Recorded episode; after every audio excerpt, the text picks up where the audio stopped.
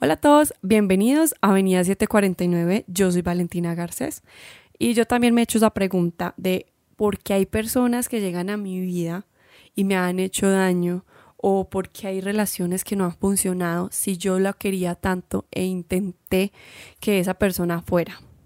Y es porque hemos estado poniendo en las manos de otras personas nuestra felicidad y también hemos estado buscando amor en corazones ajenos.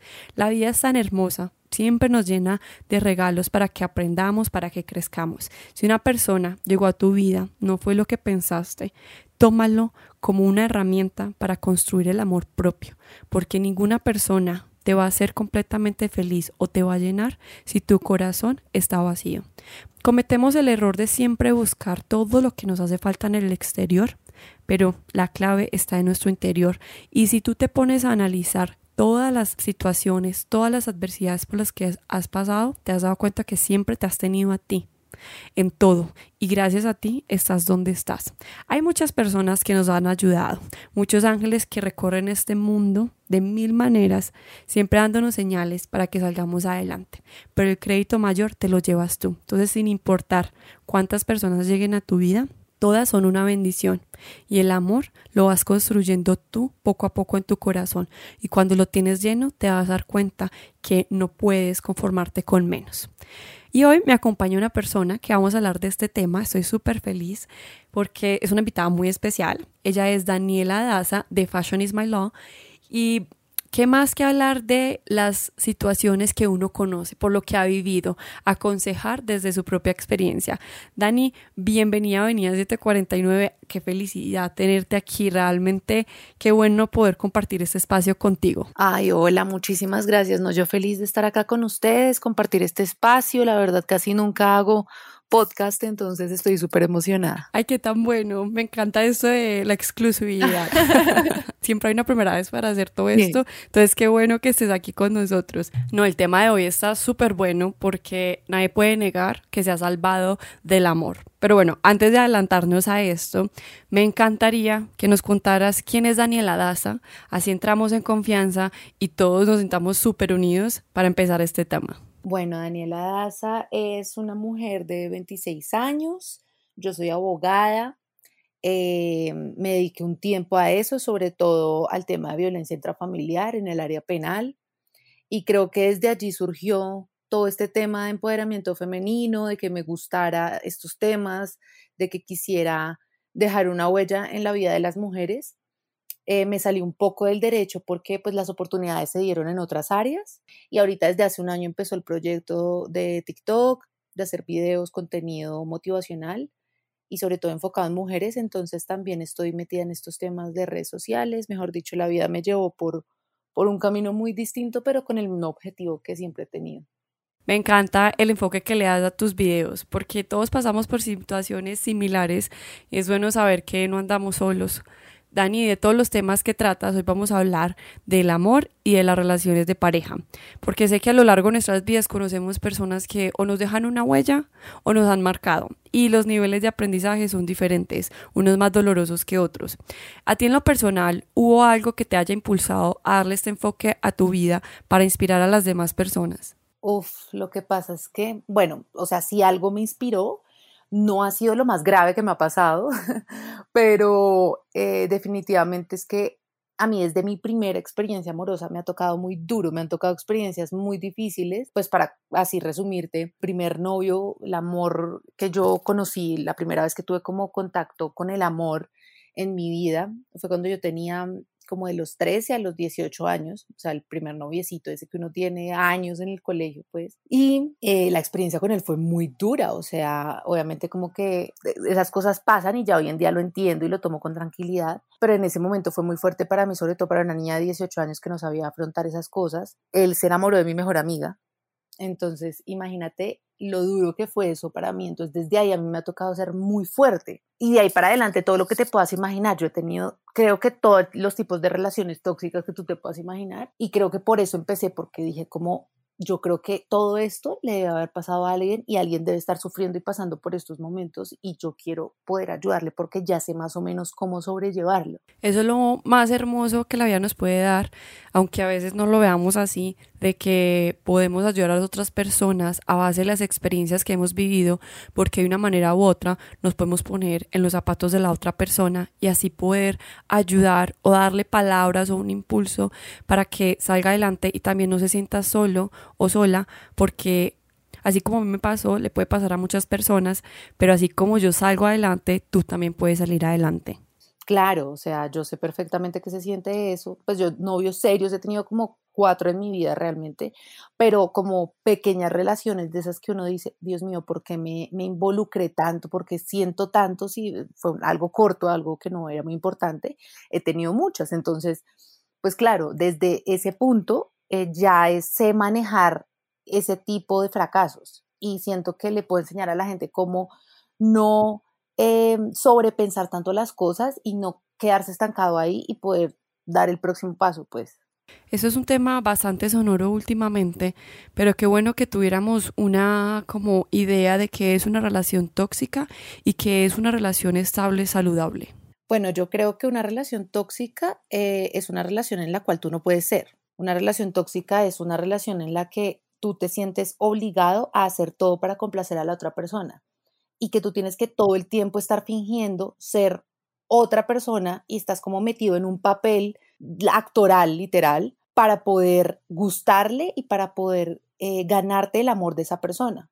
Entonces, obviamente partiendo desde ese punto, tú nunca llegas a ser honesta en esa relación, nunca llegas a ser feliz, porque la felicidad en una relación está en el poder ser uno mismo, o sea, en, en el poder sentirte cómodo con esa persona, que los silencios sean cómodos, que si tú haces algo y la embarras puedas pedir disculpas si esa persona esté dispuesta a perdonar, que tú tengas los detalles porque te nacen y que esa persona los tenga porque le nace y no porque tú tengas que estarle diciendo porque a ti te gustan las cosas así, sino que simplemente esa persona te sepa leer y sepa que eso es importante para ti y le importe eso. Y la manipulación ahí también es muy fuerte. Sí, claro, o sea, eh, claro, en la relación tóxica todo se basa en la manipulación, obviamente, en el eh, te voy a dejar, me siento mal por tu culpa, en también culpar un poco de todo lo que le pasa a uno a esa persona y no hacerte responsable de, de, tus propios errores. Yo siento que esa es una relación tóxica, que existen muchas clasificaciones, pues por supuesto hay unas que son violentas, que eso ya es otro tema ya muy, muy fuerte, eh, hay otras que son eh, de manipulación económica, emocional, hay, hay muchos tipos. Hay algo aquí, Dani, que muchas personas hablan y es que cuando tú estás con alguien, esa persona te tiene que aceptar tal y como eres. Pero luego nosotros venimos y nos quejamos de algo de la otra persona. Entonces nosotros no estamos aceptando al otro tal y como es. Entonces yo quiero venir como a decir que no es que los cambios que tengamos que hacer sean para la otra persona, no. Nosotros como seres humanos siempre queremos ser mejores personas en todos los ámbitos de nuestras vidas. Y hay cosas que realmente una persona, ya sea tu pareja, tu familia, tus amigos, no tienen que aguantarse algo tuyo que tú sabes que realmente tienes que transformar para que no te siga afectando en tu vida. Hay ciertas cosas que sí merecen atención y ya eso va más allá. Pero lo que yo sí quiero decir es que hay una gran diferencia entre mejorar a que una persona te quiera opacar y te quiera transformar a llevarte a ser a alguien totalmente diferente a ti simplemente por complacerse a ellos mismos. O sea, yo honestamente pienso que los seres humanos somos capaces de mejorar ciertas conductas, pero nuestra esencia siempre va a ser la misma. Eso es lo que yo lo que yo pienso. Entonces, tú tienes que buscar una persona que sea compatible contigo. Si a ti te gusta la rumba, pues búscate una persona que también le guste la rumba porque el problema es que eso siempre va a estar allí y si esa persona se transforma por ti, siempre te va a culpar a ti de eso. Y siempre va a estar ahí un poco como frustrado porque no puede ser lo que él quiere ser contigo.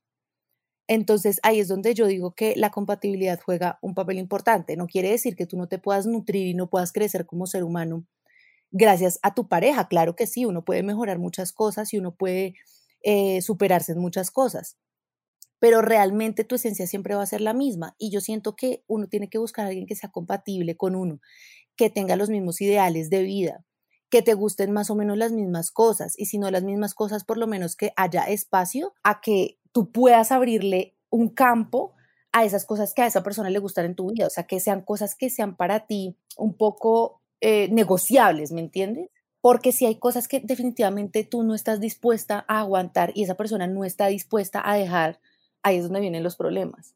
Porque entonces ni la vas a dejar ser, ni tú vas a hacer. Entonces, yo sí siento que uno en la vida tiene que estar con alguien que sea compatible con uno.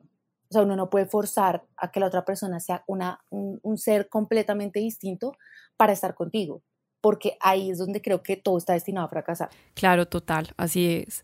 Entonces, bueno, en una relación, ¿tú qué sientes que se puede permitir y que no se puede permitir? Yo siento que no se puede permitir que esa persona te absorba, que esa persona te quite todos los espacios de tu vida, que esa persona sea la única persona importante para ti y el único espacio que tú tengas en tu vida. O sea, tú no puedes permitir convertirte en una de esas parejas que uno de amigo no la vuelve a ver nunca más. Que uno dice, es que si ella no sale con el novio, no sale. Es que no la invitamos a este paseo, no la invitamos a este brunch o no la invitamos a esta fiesta porque allá no la dejan salir. Tú no te puedes convertir en esa persona porque definitivamente las relaciones son muy lindas y todo, pero tú no sabes cuándo, hasta cuándo van a durar y las personas que van a estar ahí para ti cuando eso acabe son tus amigos y tu familia y tu trabajo y las cosas que tú haces.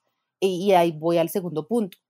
Tú no puedes dejar de ser un profesional, dejar de ser otras etapas y otras facetas de ti. Tú no puedes dejar de ser tu trabajo, tú no puedes dejar de ser tu ejercicio, tú no puedes dejar de ser las películas que te gustan ver, tú no puedes dejar de ser los planes que te gustan hacer por esa persona. Lo tercero que, que no se puede permitir, obviamente, es la violencia de ningún tipo, ni física, ni verbal, ni, ni económica, ni absolutamente de ningún tipo. Y para eso hay que aprender a ser independiente en todos los aspectos de la vida. Tú no puedes depender de una pareja en ningún sentido. O sea, que esa persona simplemente sea una compañía y sea un compañero para ti, pero no puede ser, no puede convertirse en tu papá, en tu mamá, en tu trabajo, en tu, o sea, todo. Mejor dicho, que sea todo para ti. Una pareja no puede ser todo para ti porque tú eres un ser humano independiente. Eh, ¿Qué más no se puede permitir en una relación? Creo que el tema de revisar los teléfonos, o sea, entrar a la privacidad de esa persona, irrumpir con su eh, privacidad, me parece gravísimo. Creo que cuando ya eso está ahí es porque se perdió la confianza y cuando no hay confianza no hay nada. Eso ya está destinado a fracasar en cualquier momento, se quiebra. Y también creo yo que no pueden permitir que se pierda la admiración, que tú ya no admires a esa persona como ser humano, ya sea profesional, emocional, espiritualmente.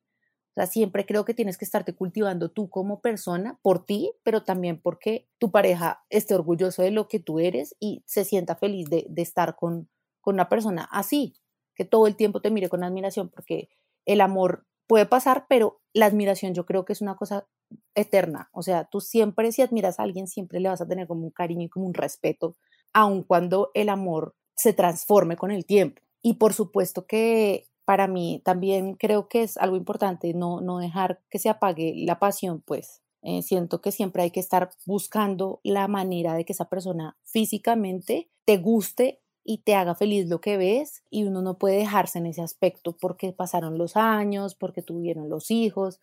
Yo siento que tanto los hombres como las mujeres siempre deben cuidar de, esa parte para, para que eso siempre esté ahí encendido porque eso puede solucionar muchos pequeños problemas que hayan en la relación en su cotidianidad. No es que lo peor y la muerte crucial del amor es cuando caemos en la monotonía. Pero también hay que resaltar algo, es que el amor tiene sus etapas y hay que conocerlas para que nos demos cuenta cuándo realmente uno se puede ir de una relación y cuándo no, porque es que el amor tiene su propio idioma, que a veces no significa que una relación terminó, sino que ahí es cuando empieza el verdadero amor. Confuso, pero hay que saberlo entender. Sí, claro. No, obviamente el amor se transforma, no siempre vas a, a estar como en la primera cita, como en el primer mes, como en el primer año.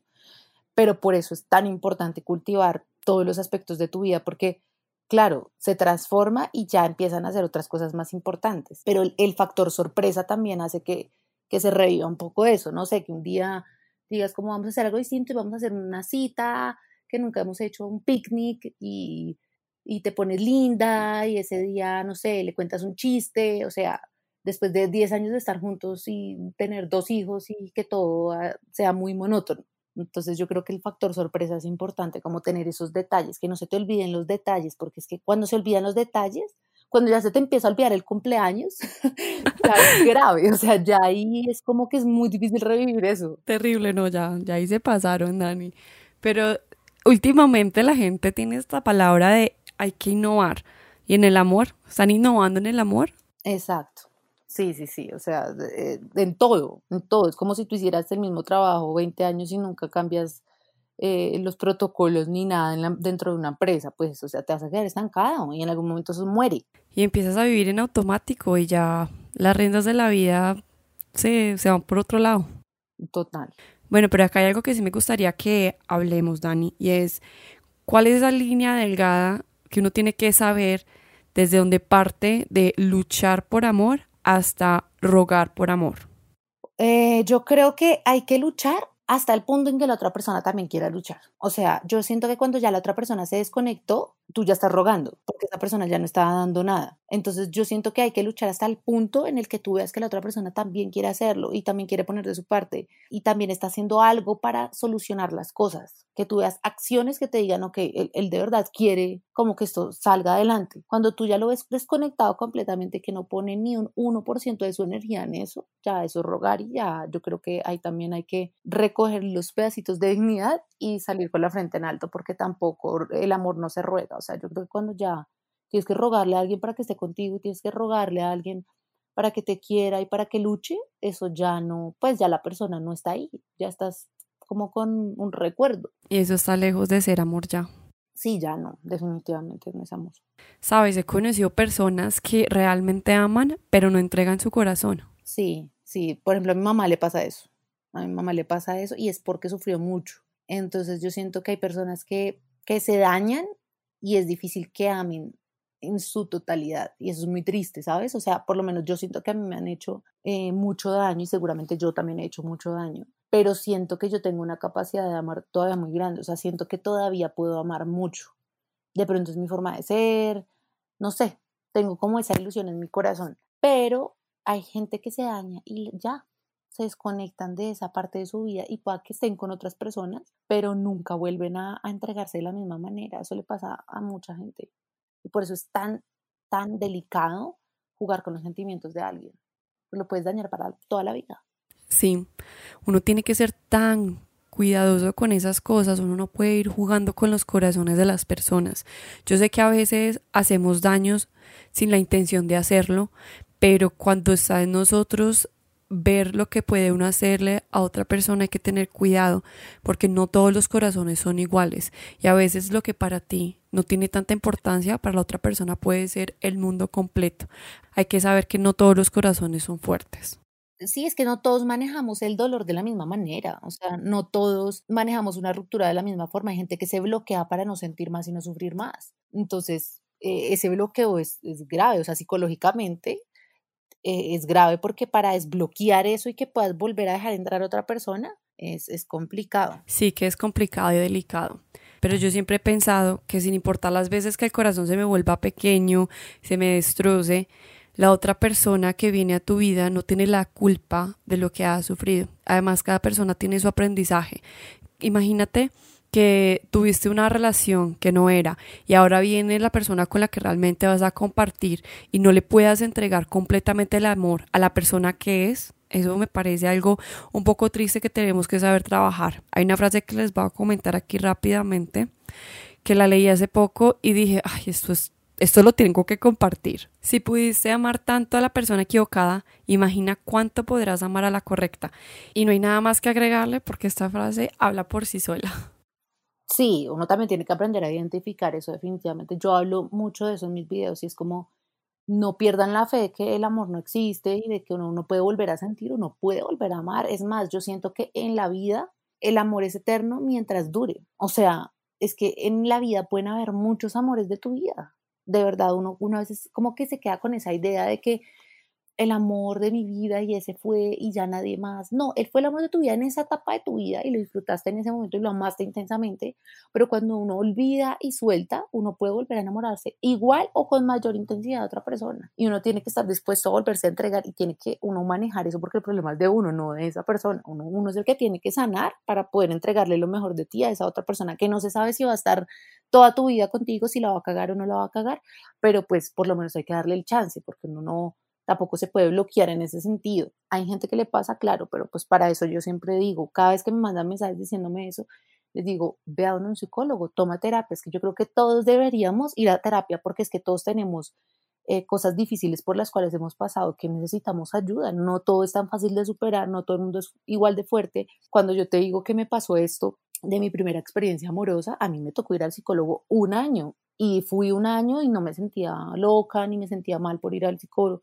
No, era simplemente que yo era muy chiquita, no sabía cómo manejar eso, me sentía muy mal, lloraba todos los días y pues uno no puede quedarse ahí, llore que llore. Yo ah, con mis 18 años tuve la noción de, oye, me está pasando algo, estoy cayendo en una tristeza muy fea, no sé cómo manejar esto. Y le comenté en ese momento a mi mamá como, a mí necesito ayuda, o sea, por favor, ayúdame porque ya no puedo más. Entonces uno también tiene que a veces gritar, ayúdame y, y dejarse ayudar porque eh, no todo es tan fácil de superar. Sí, es que yo no me canso de decir que es de valientes pedir ayuda. No estamos solos. A veces creemos que lo estamos, pero hay tantas personas dispuestas a ayudarnos, profesionales como, como en familia, como en amistades, eh, hasta en el propio Internet, como lo haces tú con tus videos. A veces no podemos con las cosas nosotros mismos y para eso la vida, Dios te manda personas que te extiendan la mano para que tú puedas salir de donde estás. Algo que yo puedo decir acá es que cuando tú sientes que no tienes paz interior, ahí es donde más tienes que correr y levantarte, porque hay algo fundamental en tu vida y es que no la puedes perder. La paz interior es tu fiel amiga que no puedes permitir que nadie la afecte. Sí, mira, mi última relación se acabó no por falta de amor, no porque no nos entendiéramos en ningún sentido, no por nada. Yo lo terminé a él amándolo completamente y siento que todavía lo amo. Ya tal vez no quisiera estar con él, la verdad, pero sí lo siento amor todavía. Y yo siento que si lo veo acá al frente, me, seguramente siento maripositas en el estómago. Pero terminé con él porque yo ya no me sentía en paz. O sea, eso es tan importante que ni siquiera amar a esa persona basta. O sea, yo siento que lo más importante de todo son dos cosas, tener la admiración, que se la perdí, y tener paz con esa persona, sentirte tranquilo. Mira, yo me sentía estresada cuando él me llamaba, estresada hablando con él, estresada porque tenía que llegar rápido a hablar con él. Eso me quitó la paz, la tranquilidad de hacer cualquier plan porque yo todo el tiempo tenía que estar pendientes de él. Y cuando eso se acabó, yo dije, lo amo, lo adoro, me duele horrible hacer esto, pero yo no puedo vivir así. O sea, mi paz mental está por encima de todo. Eso sí que es indiscutible. Eso tiene que estar en las primeras prioridades junto al amor propio.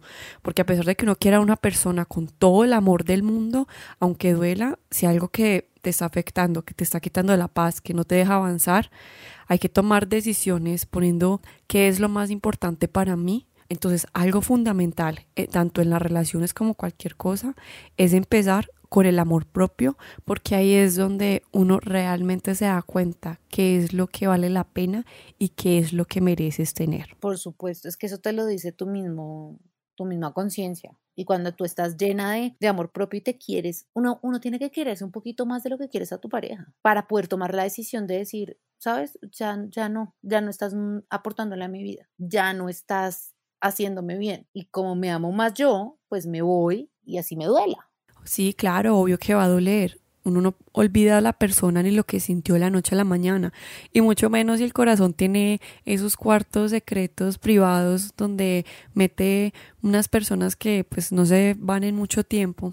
Pero al igual que eso, el amor propio también tiene que ser en el momento en que si la persona decide volver, tú puedes recordar todo lo que vivieron, todo lo que sintieron y el motivo por qué terminaron las cosas. Todas las relaciones son diferentes y cada uno pues tiene una historia diferente para contar. Dani, a ti en lo personal, ¿qué sientes de una relación que terminó?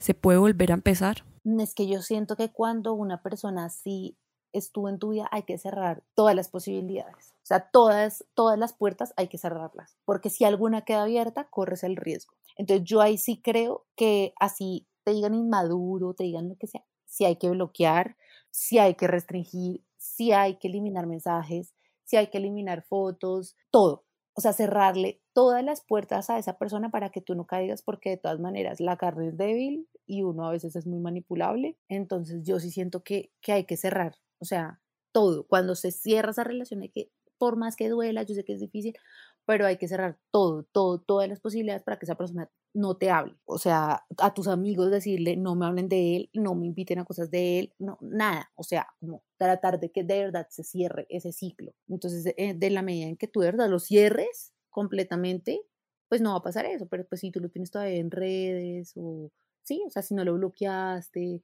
o, o, si tus amigos son del mismo círculo social y te invitan a cosas donde tú sabes que va a estar él, pues todo el tiempo estás en el riesgo de, de ¿sabes? De, de, de va a volver a pasar, de, de, de va a volver a acercarse. Entonces no eres creyente de la frase persona correcta en el momento equivocado. No, yo siento que a uno Dios le pone la gente en la vida para una función, para una labor específica, para que te haga feliz en ciertos momentos y te acompañe en ciertas etapas y ya. Pero yo sí creo, y pues ojalá me pase así, que el día que yo conozca a la persona que va a estar conmigo para siempre, pero para siempre es un decir porque todos nos tenemos que ir de este mundo, pero por lo menos hasta mis últimos días, eh, yo sí espero que, que esa persona llegue y se quede, ¿sabes? Que no sea un ir y venir, me parece una actividad, una dinámica tóxica. No me parece sana, no me parece bonito. No creo que eso es lo que yo quiera, sinceramente, para mi vida. Y no, no creo en eso. Yo creo que la persona que es llega y se queda. Y ya no tiene por qué irse. Además, también hay que entender que no todos somos perfectos, tenemos nuestros errores, pero tampoco hay que huir a la primera pelea y discusión pues que uno tiene con alguien. Total, o sea, pues obviamente hay cosas que son negociables. ¿eh? Sí, que no se dejó los zapatos tirados en el cuarto y tiene esa maña. Bueno, pues gorda, o ten paciencia, o trata de enseñarle un poquito más, o Sí, o sea, hay cosas que, que, tienes que tener también paciencia porque somos seres humanos y pues el tipo no, no va a ser perfecto. El príncipe azul así que no, nunca va a cometer un error, no va a llegar nunca porque es que somos seres humanos. Pero, pero hay cosas que son negociables y también uno no, uno no puede desesperarse por todas las cosas que esa persona haga y todas las manías que tenga y si come y hace ruidos con la boca, entonces ya lo odio y no puedo estar con él, pues tampoco. O sea, como que hay cosas que que también tú tienes que entender que tú tampoco eres perfecta y que tú también tienes tus, tus cosas hartas. Obvio, o sea, a veces no nos aguantamos ciertas cositas de nosotras, ahora otra persona. Pero bueno, Dani, ahora sí, la pregunta que creo que es la que más nos hacen tanto tus seguidores como mi audiencia, que es algo que constantemente estamos buscando porque es inevitable no pasar por todos estos temas del amor. ¿Cómo superar a tu ex? Bueno, yo siento que siempre lo digo en mis TikToks y en todos lados y a mis amigas, y este es el consejo número uno que he dado en mi vida siempre, y es que una mente ocupada no extraña a nadie. Eso es lo más verídico del planeta Tierra, y se los digo porque yo he pasado por 8000 tusas y de todas he salido con esta técnica. me encanta.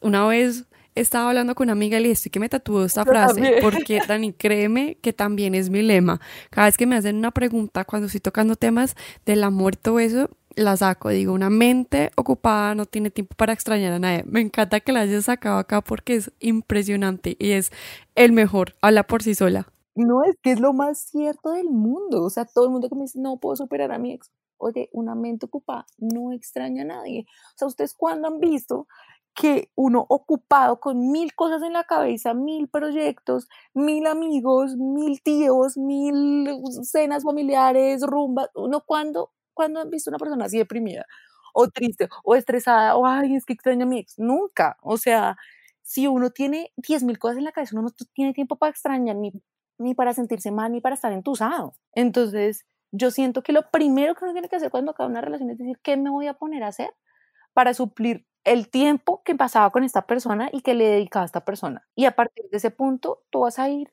sanando de a poquito. Ya va a llegar un momento en que vas a decir, oiga, ya no me importó más esto, ya no volví a pensar en esto. Estoy tan enfocada en otras cosas que ya no, ya no me duele. Entonces, buscar un oficio, buscar una nueva actividad, aprender a maquillar, a cocinar, hacer, eh, crear un podcast, abrir una marca, eh, no sé, meterte a poner, publicar fotos, eh, hacer cursos de fotografía, eh, de pintura, eh, no sé, conseguirte otro trabajo para que trabajes más, algo que tienes que poner a hacer. Salir con tus amigos, conocer gente, lo que sea, lo que sea, pero tratar de ocupar tu vida, porque obviamente si estás tirado en la cama llorando por el todo el día, nunca lo vas a superar, así como vas a superar. Yo sí siento que uno recién pasa eso, claro, no tiene que llorar, sentirse mal, estar un día echado en la cama comiendo palomitas y pensando en lo triste que fue, pero al otro día te tienes que parar y la vida sigue y ya tienes que ver a ver qué vas a hacer.